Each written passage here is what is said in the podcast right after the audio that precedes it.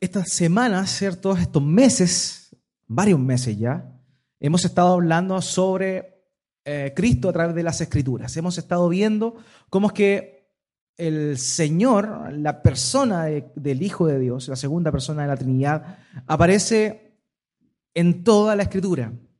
Evidentemente Él no había todavía encarnado en la antigüedad, sin embargo, desde el mismo inicio, en Génesis capítulo 3, nosotros podemos ver cómo la promesa, la promesa del el Mesías es dada a la mujer, ¿cierto?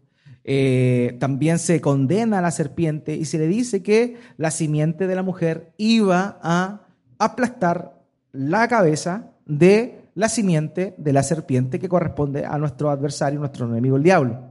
Entonces, desde el mismísimo capítulo 3, nosotros vemos ya la promesa de el Cristo redentor, del Hijo de Dios, que vendría a redimir, que vendría de una mujer y que solucionaría el problema, nuestra enemistad con Dios.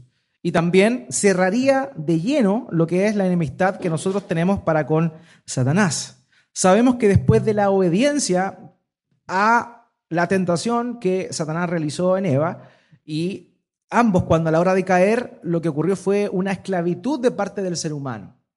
Adán peca, Adán obedece a la serpiente junto con su esposa Eva, y producto de eso viene esa esclavitud a la cual hasta el día de hoy las personas están, están sujetas. Sin embargo, luego que viene el Señor Jesucristo, Él cumple con la perfecta voluntad de Dios, triunfa sobre sus enemigos, según lo que nos dice Colosenses, dice, triunfando sobre ellos, Dice que triunfó sobre ellos en la cruz del Calvario. Los despojó públicamente. Y eso fue lo que ocurrió ahí en la cruz. Entonces nuestro adversario, Satanás, fue derrotado. Y producto de eso nosotros podemos eh, abrazar el día de hoy la promesa de eterna redención en Cristo Jesús. Sin embargo, en Génesis capítulo 3 nosotros vemos la, la, la idea de el Hijo de Dios como Salvador. Sin embargo, nosotros en Génesis capítulo 1 vemos la presencia del Hijo de Dios como el Verbo de Dios. Recordemos qué es lo que dice Génesis. Dice, en el principio Dios creó los cielos y la tierra. Y dijo Dios. Y dijo Dios, palabra salió de su boca. Esa palabra es el Hijo de Dios. Antes de la encarnación. El apóstol Juan dice, en el principio era el verbo.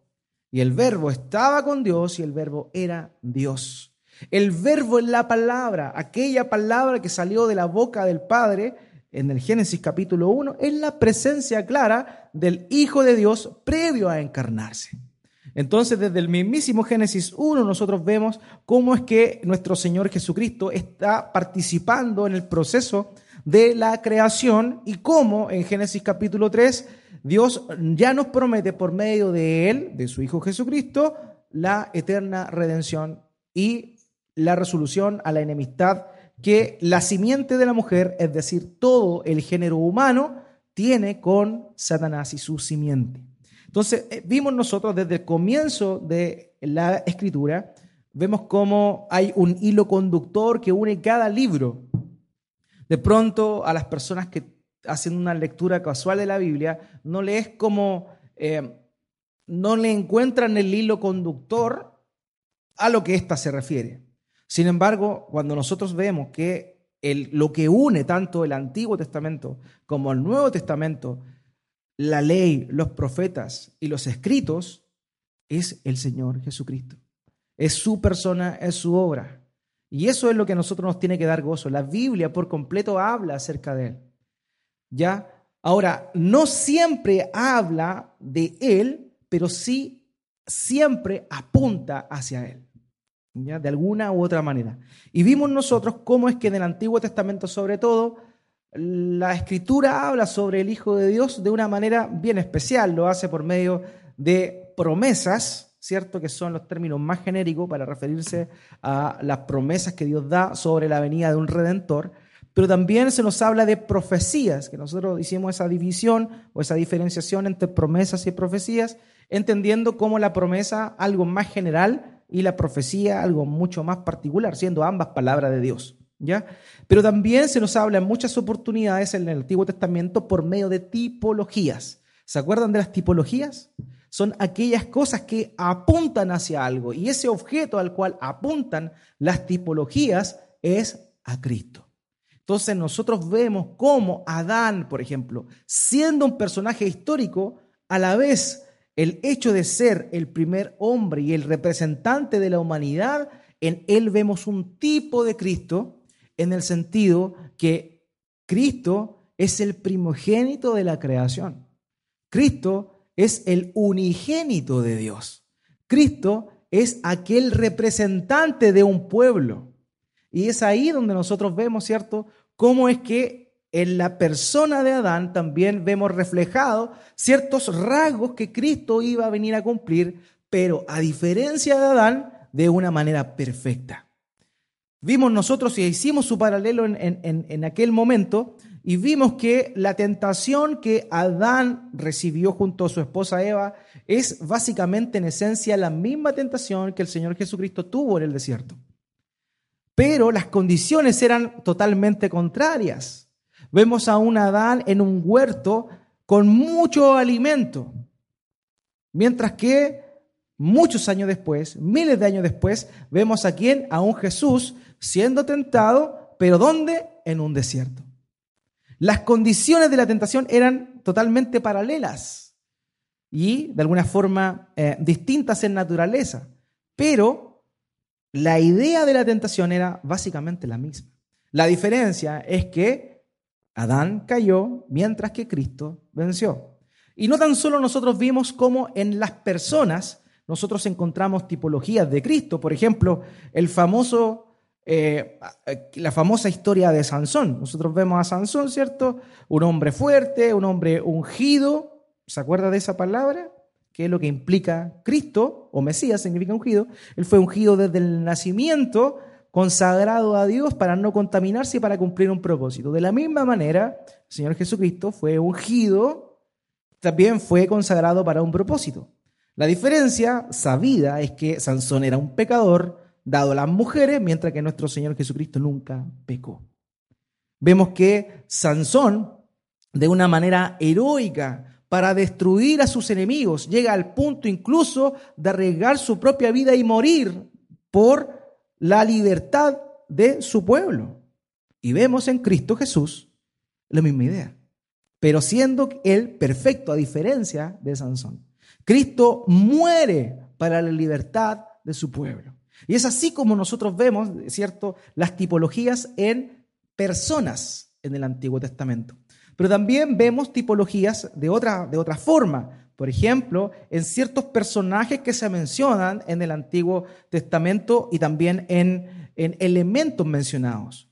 Vimos, por ejemplo, cómo el ángel de Jehová se le denomina una, una teofanía, que es una manifestación o una representación de Cristo. Ahora, eso de ninguna manera nosotros llegamos a esa conclusión aquella vez que no podríamos decir de ninguna forma que que el ángel de Jehová es Cristo preencarnado, porque no hay ningún relato en el Nuevo Testamento que afirme esa, esa, esa tesis. Lo que sí podemos decir que es una representación de Jesús, una tipología de Jesús de la misma manera como lo fue Adán, como lo fue Moisés y como lo fue Noé, pregonero, predicador de justicia en su momento. Entonces vemos cómo el ángel de Jehová de alguna forma a veces manifiesta ciertas similitudes con lo que Cristo vendría a ser. También hablamos de Melquisedec. ¿Se acuerda este personaje misterioso que aparece ahí en, Génesis, cierto capítulo, em, si mal no recuerdo, 14, donde se ve esta escena cuando Abraham va a luchar contra la confabulación de reyes que habían ahí para liberar a su sobrino Lot y vemos cómo él derrota a sus enemigos y de todo el botín eh, aparta el 10% de lo que había eh, recuperado de lo que los otros habían robado, y eso se lo entrega a quién? A un rey que se llamaba Melquisedec, que es, cuyo nombre significa rey de justicia. Rey de justicia. El autor de Hebreo dice que ese Melquisedec es una representación de Cristo, que es el verdadero rey de justicia. Entonces vemos nosotros esa, esa esa tipología por medio de personas y también por medio de estas teofanías, pero también la vemos nosotros por medio de elementos. Por ejemplo, el tabernáculo, ¿cierto? El tabernáculo. Nosotros vimos también cómo es que el tabernáculo apuntaba a Cristo. Cómo es que lo primero que se hacía cuando Dios estableció el ritual de los sacrificios, lo primero que, se hacía era matar a un cordero, ¿cierto? Para sacrificarlo, derramando su sangre y quemándolo completamente. Y vemos cómo es que Cristo es el Cordero de Dios que quita el pecado del mundo. Entonces, esa forma también, la tipología por medio del tabernáculo, nosotros encontramos a Cristo, pero de una manera tipológica. Cristo, amados, es el antitipo. ¿Qué significa antitipo? El prototipo original. El tipo es la figura sombría que apunta hacia la realidad. La realidad es el antitipo que correspondería a nuestro Señor Jesucristo. Entonces nosotros hicimos ese análisis, ¿cierto? Varios meses estuvimos hablando de ello y después llegamos al punto en el cual nos encontramos con nuestro Señor Jesucristo viniendo a este mundo y ya eh, encarnándose, siendo concebido por medio del Espíritu Santo. Hablamos de qué? Hablamos de la tentación, hablamos del, o sea, del, bautismo, hablamos de la tentación, hablamos de, lo que implican, las cosas que implicaron su infancia, la elección de los doce, empezamos a hablar de su ministerio, su manera de enseñar, y la semana pasada, a de resumen, macro resumen, eh, nos encontramos, ¿cierto?, con la visita de nuestro Señor Jesucristo ya al final de su carrera, de su ministerio, yendo a tierra gentil. Y el propósito de su visita a tierra gentil, junto a sus discípulos más cercanos, los doce, de ninguna manera fue proclamar el Evangelio a los gentiles, puesto que esa era la misión que los apóstoles iban a tener que cumplir luego de que el Espíritu Santo viniera. Entonces él no va a la tierra gentil con el propósito de predicar el Evangelio, sino que lo vimos bien, su propósito fue apartarse con sus discípulos para darle las enseñanzas más importantes que serían el cimiento de su fe a partir del momento que él muriera y resucitara. En Cesarea de Filipo, eh, Filipo, tierra gentil, ocurre la famosa confesión de Pedro, ya hablamos de eso. Anteriormente habíamos dicho qué es lo que implicaba esa confesión de Pedro, sin embargo también la semana pasada profundizamos un poquito más en ello, viendo que no tan solo en Cesarea de Filipo el Señor Jesucristo habló sobre em, eso, más bien ratificó la confesión de Pedro, sino que también él muchas veces, por lo menos tres, según nos lo relata en las perspectivas del Evangelio, vimos que lo que ocurría era que él anunció su muerte de manera previa, por lo menos tres veces. Entonces, esa, esa anunciación de su muerte también ocurre en Cesarea de Filipo. Entonces, lo que enseñó en Cesarea de Filipo y en tierra gentil el Señor Jesucristo fue la base de lo que los discípulos posteriormente predicarían. ¿Ya? Predicaría. Después de ese evento, en Cesarea de Filipo, nosotros nos encontramos con este otro evento que vamos a estar hablando esta mañana, que hace relación a la famosa transfiguración. La transfiguración aparece ahí en los relatos de los evangelios sinópticos. Tenemos que comprender, sí, que este, este evento de la transfiguración va ligado a lo que sucedió en Cesarea de Filipo. ¿Ya? Va muy ligado. Es necesario decir que eso es así producto de una mención que se hace en los, tres evangelios sinópticos. Dice que pasados X días después del acontecimiento en Cesarea de Filipo, el Señor reunió a tres de sus discípulos y subió a un monte alto. Eso, haciendo un paralelo entre todos los relatos, es lo que dice el texto. Ahora, nosotros sabemos que en la cronología de los evangelios, nunca los autores pretendieron darnos un registro histórico cronológico acabado. Sin embargo, causa curiosidad que los tres escritores del Evangelio mencionan los días que ocurrieron entre la confesión de Pedro Cesarea de Filipo a la transfiguración. ¿Por qué mencionan eso? Simplemente porque lo que ocurrió en Cesarea de Filipo va directamente relacionado con lo que ocurre en el monte de la transfiguración. Esa es la razón por la cual nosotros vemos y sabemos, tenemos certeza de aquello. ¿Cuándo sucede la transfiguración? Veamos lo que aparece en Marcos capítulo 9, versículo 2.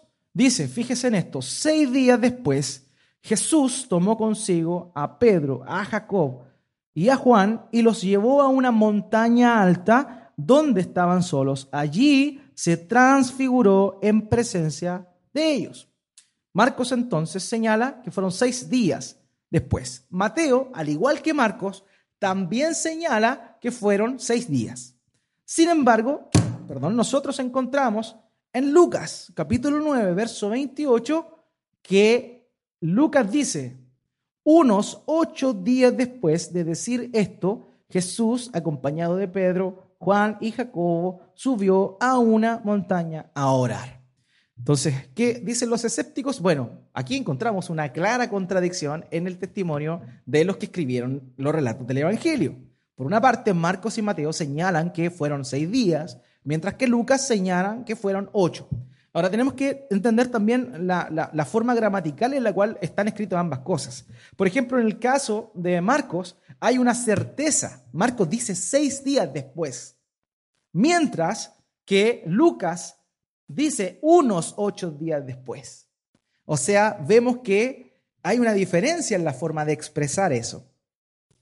Mateo y Marcos tienen seguridad, certeza de que fueron seis días, mientras que Lucas no tiene certeza y dice unos ocho días. O sea, hay un rango ahí en cual, de un delta de, de, imprecisión en el cual podía bien haberse equivocado. Ahora, ¿cuál, ¿cuál es el tema? El tema es que nosotros debemos comprender que dentro de la perspectiva judía y gentil, los días no se cuentan como nosotros los contamos hoy. Por ejemplo, el ejemplo más conocido, el que nosotros nos encontramos en cuando el Señor Jesucristo dice y habla sobre la señal de Jonás. ¿Se acuerdan de la señal de Jonás? ¿Cuál es la señal de Jonás?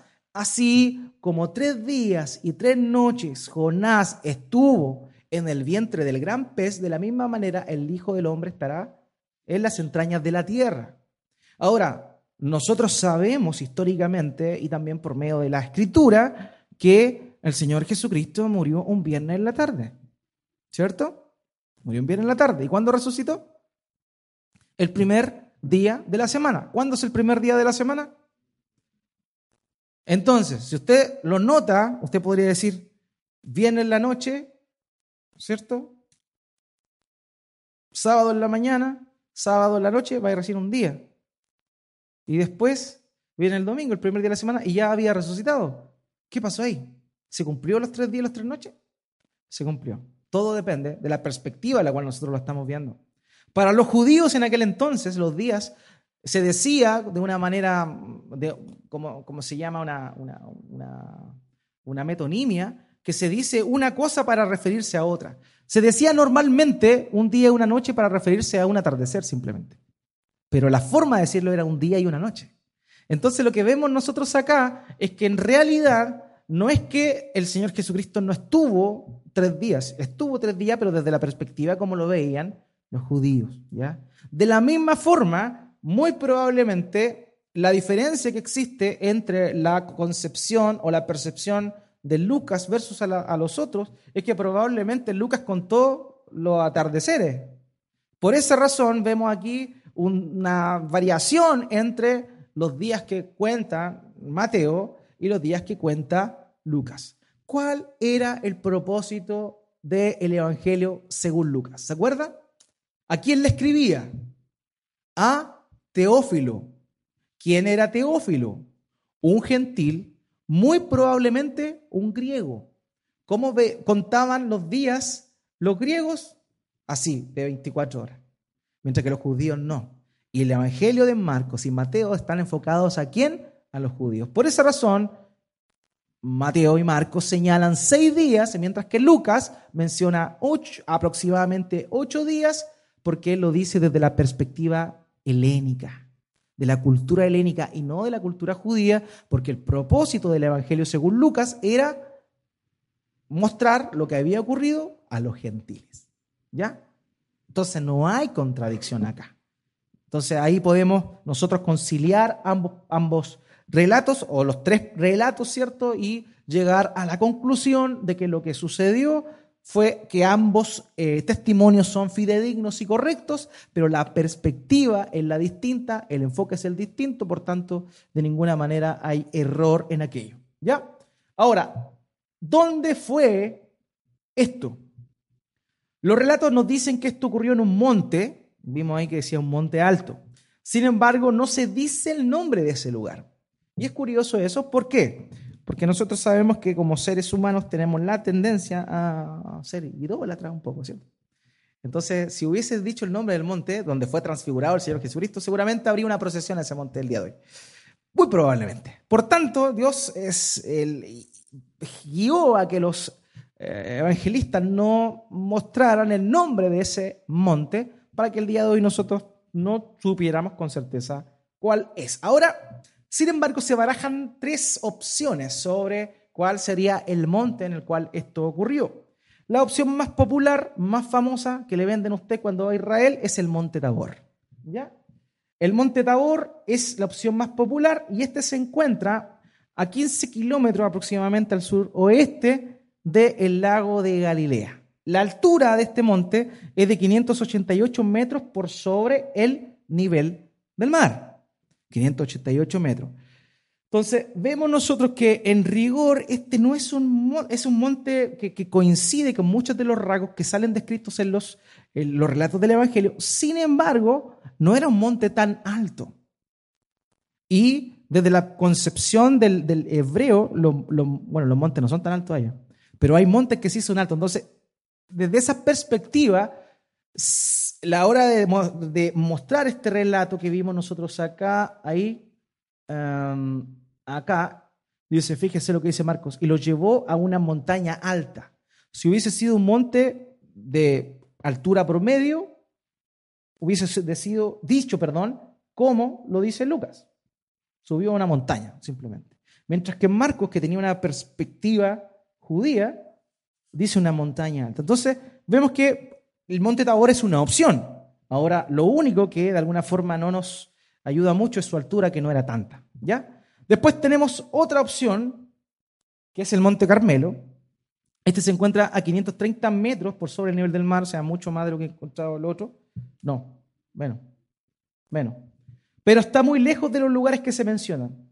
¿Por qué se, menciona, ¿Por qué se presume que podría haber sido el monte Carmelo? ¿Se acuerdan que en la transfiguración se aparecen dos personajes? ¿Quiénes eran? Moisés y Elías. Y Elías, uno de sus grandes milagros, ¿cierto? Cuando eh, lo hace en el Monte Carmelo. Entonces, por eso algunos presumen que podría haber sido el Monte Carmelo también. Ahora, este monte está muy lejos de los lugares que se mencionan después, a continuación de los relatos de los evangelios.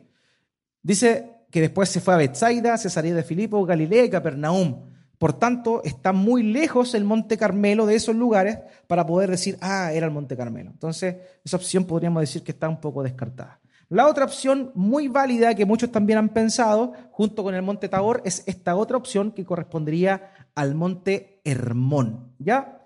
Y este sí que es un monte alto. Este está a 2.814 metros por sobre el nivel del mar. Este sí que es alto. ¿Ya? Ahora también coincide en que, en que a su falda está Cesarea de Filipo. Y recordemos que el Señor Jesucristo venía de Cesarea de Filipo a ese lugar. Entonces, muy probablemente las opciones que se barajan son las dos, el monte Tabor y el monte Hermón podrían ser ambos montes en los cuales sucedió esto. Ahora, no importa. Ok, ¿Con quién estaba? Vimos ahí, ¿cierto? No, no, hemos leído el relato, pero vamos a hablar básicamente de él. El relato dice que estaba con Pedro, Jacobo y Juan. Y estos hombres, esos tres discípulos, eran los que eran más íntimos del Señor. No significa que estos hayan sido superiores al Señor. O sea, perdón, a los otros discípulos. No, implica eso, sino que estos eran más íntimos de él. ¿ya? Él, por ejemplo, en varios milagros o en situaciones específicas, él se lleva a estos tres discípulos. Por ejemplo, lo vemos cuando, cuando va a resucitar a la hija de Jairo. Él va con estos tres, le pide a estos tres discípulos que lo acompañen para que presencien aquel milagro. También lo vemos, ¿cierto?, en el, discurso apocalíptico de, de, Marcos capítulo 13, y también los vemos a ellos en Getsemaní. Eran los tres discípulos que se quedaron dormidos mientras el Señor estaba orando con gran clamor y lágrimas, ¿ya? Entonces, estos mismos discípulos que eran más cercanos fueron aquellos que acompañaron al Señor a este monte donde Él se transfiguró. La expresión griega que se traduce ahí es, es metamorfote, ¿ya? Y esta nos muestra un poco lo que pasó. Metamorfosis es muy similar a lo que se conoce como la metamorfosis. Ahí viene la misma base, un cambio de forma. Eso es lo que implica. Ahora, ¿qué fue lo que ocurrió en esa transfiguración? Ahí los pasajes nos muestran lo que pasó. Dice que sus ropas se tornaron blanco deslumbrante. ¿Ya? Algunos escépticos dicen que se despejó y el sol le llegó de frente y eso hizo que sus ropas hicieran un poco, nos falta el incrédulo pero el relato dice que se tornaron blanco resplandeciente. Su rostro resplandeció como el sol, dice también el relato ahí en Lucas y en Mateo. Y también, aparte de esa, de esa llamémosla, eh, ese cambio de forma tan exabrupto que existe en la, en la humanidad del Señor o en su apariencia física, nosotros vemos que aparecen dos personajes que mencionamos anteriormente que corresponderían a Moisés y a Elías, ¿cierto? Ahora, dice ahí que los discípulos se quedaron aterrados. Esa fue la, la impresión que la transfiguración provocó en los discípulos. O sea, era algo totalmente fuera de lo natural, fuera de lo natural. Recordemos que el Señor Jesús, cuando se encarna, en ningún momento Él perdió sus atributos divinos. Él siempre fue, nunca dejó de ser Dios y hombre a la vez desde el momento de la encarnación. Entonces, él verdaderamente era Dios, pero estaba también en un cuerpo humano. Por tanto, ¿qué es lo que nosotros podemos presumir acá? Que la deidad que estaba encapsulada de alguna forma en este, cuerpo humano sale a relucir. No es que de alguna forma fue eh, revestido de divinidad, no él siempre fue divino en todo momento, ¿ya? Nunca cambió eso, nunca cambió, siempre fue divino, verdaderamente hombre y verdaderamente Dios. Ahora, ¿qué produjo eso en los discípulos? Un terror, un espasmo, no hallaban dónde meterse, era un monte alto, así que no tenían muchas opciones donde arrancar. Y esto pasa ahí y queda registrado en, en estos relatos del Evangelio. Ahora, Muchos se preguntan, oye, pero eso fue una realidad o fue una visión? Porque bien podría haber sido una visión. ¿Eso fue real o no? Y esa es la pregunta que algunos se hacen. Ahora, los testigos presenciales que estaban en ese lugar dan a entender que efectivamente fue una visión porque lo vieron con sus ojos, pero fue real. O sea, ellos percibieron de una manera física eso. No fue una visión espiritual, de pronto que entraron en un éxtasis y vieron eso. No, en realidad vieron con sus propios ojos cómo la magnificencia del Señor Jesucristo salió a relucir en ese momento. Ahora, fíjese lo que dice Mateo 17, 9. Mientras bajaban de la montaña, Jesús les encargó, no le cuenten a nadie lo que han visto hasta que el Hijo del Hombre resucite. Ese es el encargo del Señor Jesucristo. Ahora, si hubiese sido una visión, simplemente no lo hubiese encargado algo tan, tan, tan, férreamente, porque una bola de ellos nomás, no sé. Sin embargo, por haber sido un hecho real es que esto ocurre. Ya eh, vemos también en segunda Pedro que fue Pedro fue un testigo ocular de este acontecimiento y mire lo que Pedro dice ahí en su relato en segunda de Pedro capítulo 1 versos 16 al 18.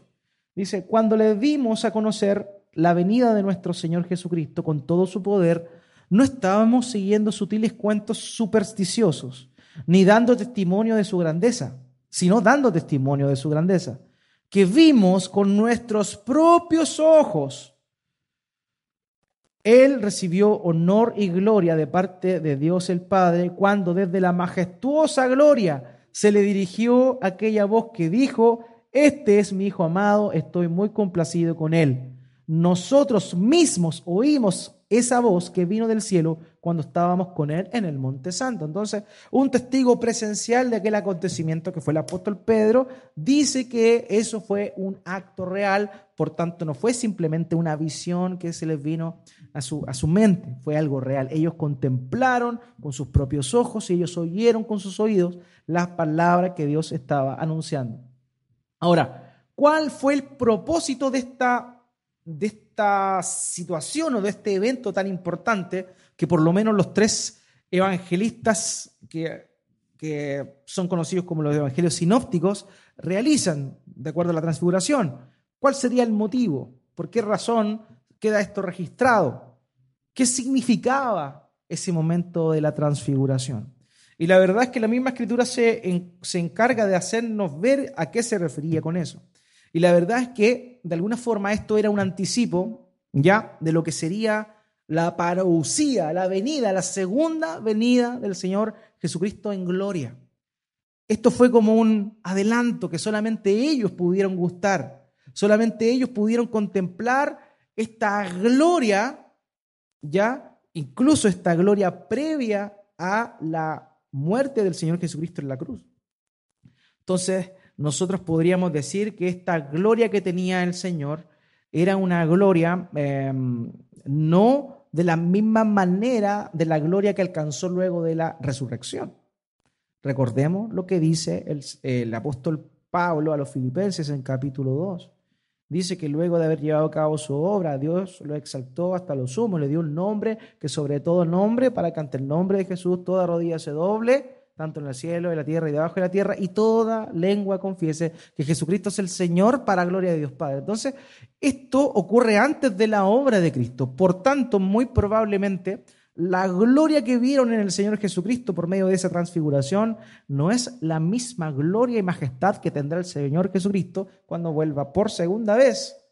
Ya no de una manera como un siervo sufriente, sino como un rey victorioso, un juez que viene a emitir su juicio. Entonces, de alguna forma, esto fue como un aperitivo para eso. Los preparó a ellos para que supieran lo que iba a ocurrir de verdad cuando Él viniera por segunda vez. Es un adelanto de su parousia. ¿Cómo lo decimos nosotros? ¿Cómo nosotros podemos decir esto? Bueno, porque en realidad en los relatos anteriores a la transfiguración, el Señor Jesucristo le está enseñando a sus discípulos y dice estas palabras. Marcos 9.1, fíjese. Y añadió, les aseguro que algunos de los que aquí presentes no sufrirán la muerte sin antes haber visto el reino de Dios llegar con poder. Muchas personas malentendieron este relato, esta enseñanza del Señor Jesús, y pensaron que el Señor Jesucristo iba a venir en el tiempo de los apóstoles, su segunda venida. Eso es lo que muchos creyeron. Por tanto, eso ellos estaban esperando que inmediatamente luego de la obra de Cristo, la ascensión, la venida del Espíritu Santo, viniera nuevamente el Señor Jesús, ¿ya? Esa era la esperanza. ¿Por qué? Porque entendieron este pasaje como que si se estuviera refiriendo a eso, a la segunda venida del Señor. La segunda venía ya en gloria y majestad. Sin embargo, esto dice, esto aparece aquí previo a la transfiguración. Por tanto, la transfiguración es el cumplimiento de esto. Les aseguro que algunos de los aquí presentes no sufrirán la muerte sin antes haber visto el reino de Dios llegar con poder. La transfiguración representaba de alguna forma limitada el poder y majestad que el Señor Jesucristo va a tener en su segunda venida. De esa forma se cumple todo lo que aparece ahí. Em, algunos de los presentes, que fueron tres, no murieron sin antes haber visto esto, ¿cierto? El reino de Dios llegar con poder. Fíjese lo que dice en Mateo 16, 28, que también es el relato paralelo y que también se nos da antes de esta visión de la transfiguración. Dice aquí el relato paralelo, les aseguro que algunos de los aquí presentes no sufrirán la muerte sin antes haber visto al Hijo del Hombre llegar en su reino. Entonces esa manifestación que ocurre seis días después es el cumplimiento de estas palabras que el Señor Jesucristo dio. Por eso es tan importante, fue importante para los discípulos em, registrar los días. Nosotros tenemos pocos relatos con los días de la obra del Señor Jesús o su itinerario. En realidad, lo que más sabemos es sobre su última semana cuando Él entra en Jerusalén, ¿cierto? Ahí nosotros podemos ver eh, cómo es que de alguna forma establecer esto ocurrió un lunes, esto ocurrió un martes y así, pero en realidad no hay ningún otro eh, evento de lo, ocurrido en el ministerio del Señor Jesucristo que nos muestra a nosotros eso, que nos muestre ese detalle de días. ¿Por qué era importante mencionar los días? Porque era el cumplimiento de esta promesa que el Señor había hecho. Ahora, otra pregunta que se nos viene cuando nosotros analizamos esto, ¿por qué Moisés y Elías estaban ahí? ¿Cierto? Hay varias razones, ¿cierto?, que nos pueden dar una, una, respuesta.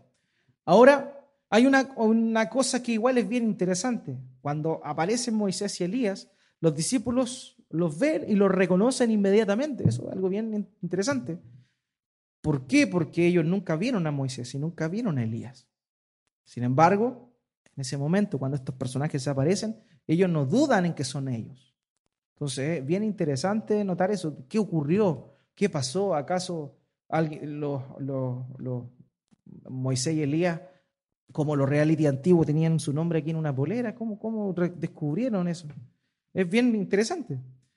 Probablemente Dios le puso esa convicción y esa revelación espiritual a los, eh, discípulos para que pudieran ver que ellos eran precisamente Moisés y Elías. ¿Ok? Ahora, ¿por qué razón? Hay varias em, teorías también. Una de ellas es que Moisés y Elías representan el testimonio de la ley y los profetas. ¿Se acuerdan que em, no hay testimonio válido desde la perspectiva hebrea, judía, sin uno o dos testigos.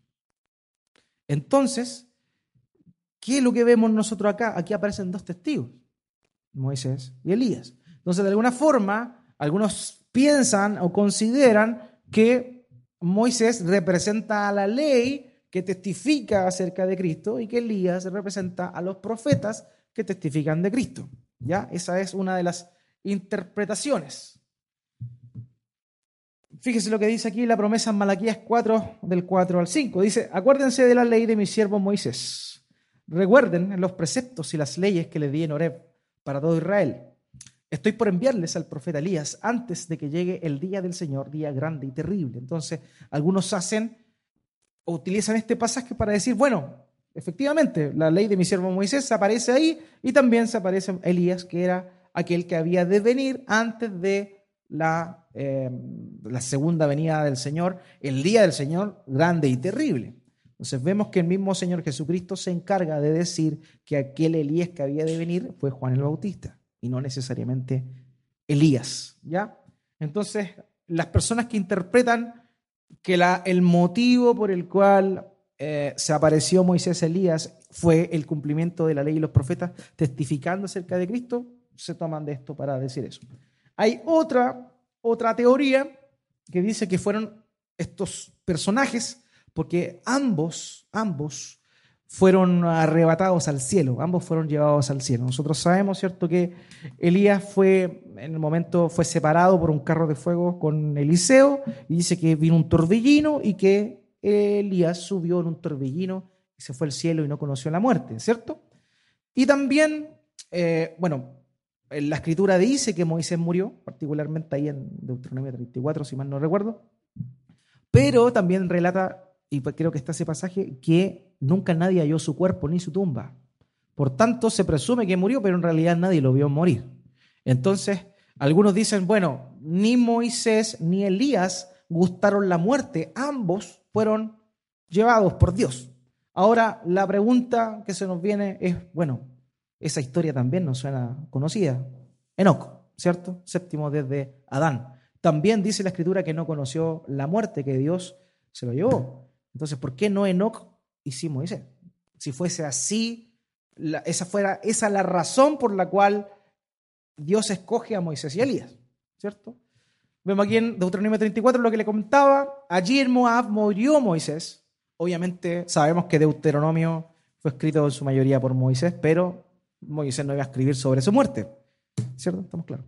Entonces dice, allí en Moab murió Moisés, siervo del Señor, y tal como el Señor se lo había dicho. Y fue sepultado en Moab, en el valle que está frente a Bet Peor, pero hasta la, hasta la fecha nadie sabe dónde está su sepultura. Por tanto, nunca vieron su cuerpo. Entonces esa es una de las fuentes por las cuales muchas personas piensan que el, eh, Moisés en realidad no murió, sino que en realidad se lo llevó el Señor. Y lo que yo les decía, iban caminando, según de Reyes capítulo 2, verso 11, iban caminando y conversando cuando de pronto los separó un carro de fuego con caballos de fuego y Elías subió al cielo en medio de un torbellino. Entonces, de alguna forma está esta idea de que probablemente ambos subieron al cielo. La tercera razón es que fueron ellos dos, Moisés y Elías, los únicos que vieron una manifestación de la gloria de Dios, o sea, una teofanía, en un monte alto precisamente. Vimos que Moisés se encontraba en el monte Oreb cuando tiene la visión, ¿cierto? Se le aparece el ángel en medio de la zarza y ahí él recibe el llamado de Dios. También vemos cómo es que mm, Elías se encontraba en el monte Carmelo, ¿cierto? Estaba ahí meditando cuando de pronto viene la manifestación de la gloria de Dios, la cual no estaba en el torbellino, sino que estaba en el silencio apacible. No sé si lo recuerda usted. Ah, ahí está. Éxodo 24.1. También le dijo el Señor a Moisés, sube el monte a verme, junto con Aarón, Nadab y Abiú y 70 de los ancianos de Israel. Ellos podrán arrodillarse a cierta distancia. Entonces aquí nos muestra este pasaje cómo es que la visión que tuvo eh, Moisés de Dios, de esta manifestación de Dios, fue en un monte. Y también el otro pasaje que nos muestra cómo ocurrió lo mismo con Elías. Primero de Reyes, capítulo 19, versos 11 al 12, dice, el Señor le ordenó, sal y preséntate ante mí en la montaña porque estoy a punto de pasar por allí. Como heraldo del Señor vino un viento recio, tan violento que partió las montañas e hizo con las rocas, pero el Señor no estaba en el viento. Después del viento hubo un terremoto, pero el Señor tampoco estaba en el terremoto. Tras el terremoto vino un fuego, pero el Señor tampoco estaba en el fuego. Y después del fuego vino un suave murmullo. ¿Ya? Entonces aquí nosotros vemos cómo es que también tanto Moisés como Elías tuvieron una revelación de Dios, una teofanía, una, aparición de Dios, donde en un monte precisamente. Entonces estas son posibles razones por las cuales esto ocurrió. Ahora, ¿por qué Moisés y Elías, en particular Elías? Una de las razones es porque se acuerdan que las personas pensaban que muy probablemente el Señor Jesús era Elías que había de venir hay varios que pensaban eso. Cuando el Señor le pregunta a los eh, discípulos qué pensaban las personas, que, cuál era su identidad. Entonces vemos eso ahí. Entonces, para descartar que el Señor Jesucristo era el Elías, desaparece Elías.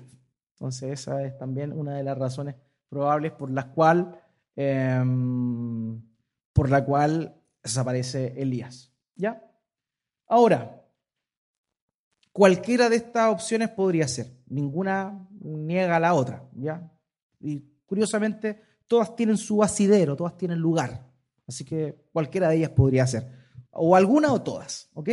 Ahora, otro hito importante, otro elemento importante dentro del relato de la transfiguración es la voz que se oye en el cielo. ¿Se acuerdan cuando el Señor Jesucristo es bautizado por Juan el Bautista y se abren los cielos, se oye una voz que dice, este es mi Hijo amado en quien tengo complacencia. ¿Ya? Eso es lo que ocurre. Perfecto, pero ahora, nuevamente, en esta etapa ya culmine de la, del ministerio del Señor Jesucristo, la voz del cielo se aparece precisamente en el momento en el cual Él está eh, transpuesto, está manifestado con toda su gloria. Entonces, em, la diferencia que vemos aquí entre el testimonio del el bautismo en comparación con el testimonio del monte de la transfiguración es que las palabras no iban dirigidas al Señor. En el bautismo eran, este mi hijo amado en quien tengo complacencia. Era como, un, un reconocimiento de que Cristo era el Hijo de Dios. Sin embargo, en esta oportunidad, la voz es para los discípulos, porque le dice, este es mi Hijo amado a él oíd. Entonces ahí él está usando esa, esa, esa expresión, Dios está usando esa expresión para llamar a estos tres discípulos que se encontraban en ese lugar a que oyeran atentamente todas las palabras que el Señor Jesucristo dijo y, y diría. Y ya recordamos que él había manifestado ya claramente su identidad como el Mesías, el Hijo de Dios. Por tanto, Óiganlo a él implica eso. Ahora, otra cosa importante que se da es la reacción de Pedro, ¿cierto? La reacción de Pedro. vemos que cuando aparece Elías y Moisés y ve a Jesús transfigurado, Pedro, arrebatado como siempre, ¿qué hace? Dice, hoy aguantemos un ratito, voy a armar una, una enramada, unas tiendas para que nos quedemos acá, pues si aquí está la gloria, quedémonos acá. Entonces, ¿qué fue lo que ocurrió ahí? De alguna forma, el Pedro vio el hecho de que fueran tres ramadas, una para cada uno, mostraba que Pedro vio a los tres a la par. Porque bien podría haber dicho, bueno, hagamos una enramada para el Cristo glorificado. Pero él dice tres. O sea, una para cada uno, dando a entender que él comprendió que esos tres personajes que estaban ahí eran igual de importantes. Entonces, luego de eso viene la voz del cielo, que dice, este es mi hijo amado. Entonces hay una confirmación que él no es igual que Moisés y Elías. Él no es un profeta común y corriente, él es el profeta. Y no tan solo el profeta, él es su hijo amado. Óiganlo a él, no a Elías, no a Moisés, óiganlo a él. Y también esa es una de las razones por cual la voz del cielo lo dijo. Hebreos capítulo 1, verso 2, el escritor de Hebreos nos dice la diferencia que existe entre la palabra de Dios o la revelación de Dios dada de antemano en comparación con la revelación dada por medio del Hijo. Fíjese en Hebreos 1.2 dice, en estos días finales nos ha hablado por medio de su Hijo a éste lo designó heredero de todo y por medio de él hizo el universo. Este Cristo que mostró su gloria no era una persona al mismo nivel que Moisés y Elías. Él era el Hijo de Dios, el heredero de toda la creación. ¿Ya? Ya lo vimos, por segunda vez se oye, se oye eso, se oye la voz del cielo, ya lo habíamos oído en en el bautismo. Y la voz exhorta a los discípulos a que escuchen las palabras de Jesús. Dice, Él es mi hijo, Él sabe, escuchen todo lo que Él tiene que decirles sobre su obra. La transfiguración, hermanos, es una confirmación y continuación de la declaración de Pedro. ¿Qué dijo Pedro en Cesarea Filipo? ¿Tú eres el Cristo, el Hijo del Dios viviente? Bueno, el Padre también lo testifica. Es un testimonio mucho más importante que el testimonio que dio Pedro. Entonces, la voz del cielo ratifica aquí que en realidad Él era el Hijo de Dios. Y si era el Hijo de Dios, por tanto también era Dios mismo. Entonces, a modo de resumen, hoy día hablamos de la transfiguración. Vimos que, aparte de estos detalles sabrosos, ¿cierto? De dónde era y todas esas cosas, vimos lo más importante que tiene que ver qué representa la transfiguración. Y la transfiguración es un aperitivo de lo que va a significar la segunda venida de nuestro Señor Jesucristo. Es un aperitivo de lo que iba a ser el reino viniendo en gloria y majestad cuando eso ocurra en la parousia, cuando nuestro Señor ya venga a emitir su juicio. ¿ya? Eso es la idea de la transfiguración y también vemos ahí cómo el Padre testifica del Hijo nuevamente delante de los discípulos, haciendo una confirmación, realizando una confirmación de lo que el apóstol Pedro ya había dicho, revelado por el mismo Padre, seis días antes, ahí cuando estaba en Cesarea de Filipo. ¿Ok? Entonces, eso, hermanos míos, sería el estudio de esta mañana.